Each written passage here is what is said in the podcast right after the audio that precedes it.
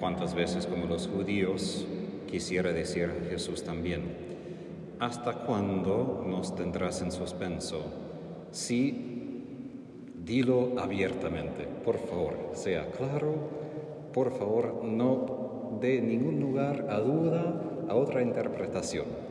Pero Jesús no suele hacer esto. Él en todos sus evangelios es un hombre que quiere dar pistas sin dar todas las respuestas. No solamente por ser difícil, sino porque Él quiere abrir nuestros corazones a la realidad de la, de la fe, que va más allá de una respuesta puntual, porque es recibir toda su persona, y no solamente según lo que nosotros pensamos, sino como Él es en realidad. Y Él, aun si en un momento declara que es Mesías, es muy cuidadoso de usar esa palabra porque sabe que si Él dice soy Mesías, punto fin, la gente va a pensar que es un Mesías político, ya en el Evangelio de San Juan querían hacerle rey, que va a desviar a Jesús del camino que el Padre ya tiene preparado para él, que es el camino hacia Calvario, el único camino para nuestra salvación. Pero más allá del contexto histórico, yo puedo, leyendo esto, pensar, bueno, esos judíos que quieren más y más y todavía no entienden, no creen, y después recuerdo un comentario de mi papá cuando me quejaba de, de los en la Biblia, él me decía, pero Tadeo, ¿cuántas veces vos sos lo mismo? caes de vuelta en los mismos pecados, eres un poco terco, no entiendes. Y es verdad. A veces también exigimos de Jesús que simplemente nos diga alguna cosa, que haga, haga algo ya como queremos. Y Él podría decir, ya se lo dije, pero ustedes no lo creen.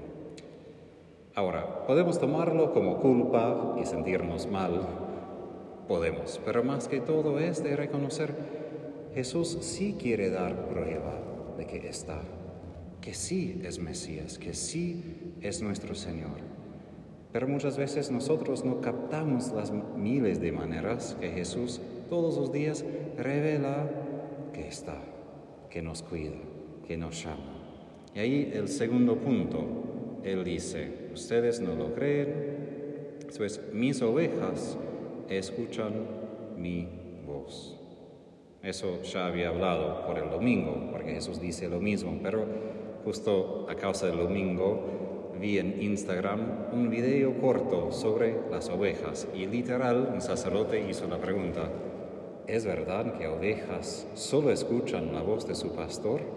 Y sí, de hecho hicieron una prueba de varias personas haciendo el sonido, intentando, gritando, todo, y lo que me encantó es que las ovejas ni alzan la cabeza, siguen comiendo, como que es otro ruido de otro animal que no les importa, pero para nada, ni miran a ver qué es ese tipo raro haciendo ese ruido, no.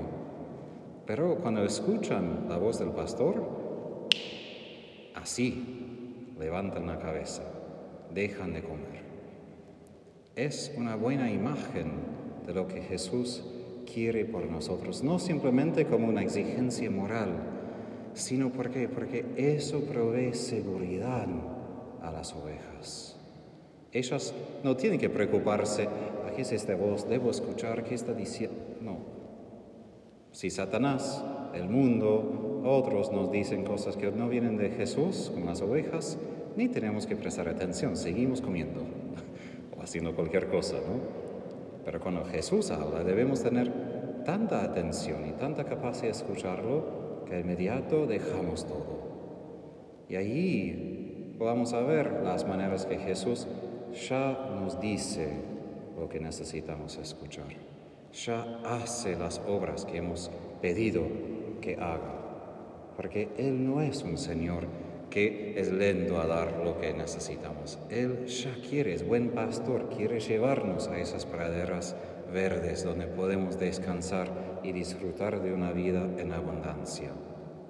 Yo las conozco y ellas me siguen, yo les doy vida eterna.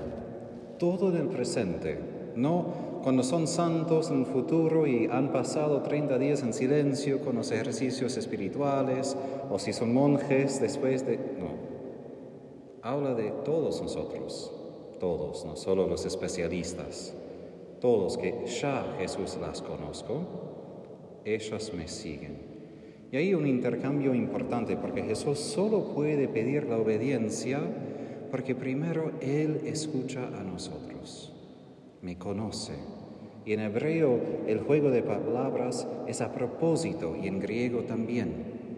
En hebreo escuchar es la misma palabra para obedecer. Y Dios en el Antiguo Testamento exige obediencia solamente porque primero Él escuchó a su pueblo su grito en Egipto. Y en griego, guardar como obediencia los mandamientos de Dios. ¿Por qué? Porque Él primero nos guarda como niña de sus ojos. Él cuida, guarda a nosotros como su rebaño. Y todo fluye de eso. Si perdemos eso de nuestra experiencia, la vida cristiana se hace muy pesada y difícil. Pero Jesús nos conoce, no simplemente sabe algunos datos, me conoce a veces demasiado mucho. Quisiera que no conozca tanto, pero sí me conoce bien. Y después Jesús dice algo al fin que para mí cada vez que lo leo me asombra. Mi Padre es superior a todos. Bien. Nadie puede arrebatar nada de las manos de mi Padre. Nadie puede arrebatar nada de las manos de mi Padre. Jesús está hablando de nosotros. Nadie, ni Satanás, ni el mundo, ni nuestros pecados, ni nosotros mismos, podemos arrebatarnos de las manos de nuestro Padre. Jesús invita a nosotros una seguridad plena, no por nuestros méritos, no porque somos los mejores, de hecho las ovejas a veces son un poco estúpidas, no son tan inteligentes a veces, por eso necesitan pastor, pero tienen su pastor y nosotros también. Y Jesús quiere en nosotros esa fe, no una fe que puede entender cada palabra, que puede decir, Jesús, dime esto, explícame esto, pero más que todo una fe no que yo puedo ver, sino que sé que Él me ve. No que yo puedo hacer, sino lo que Él puede hacer.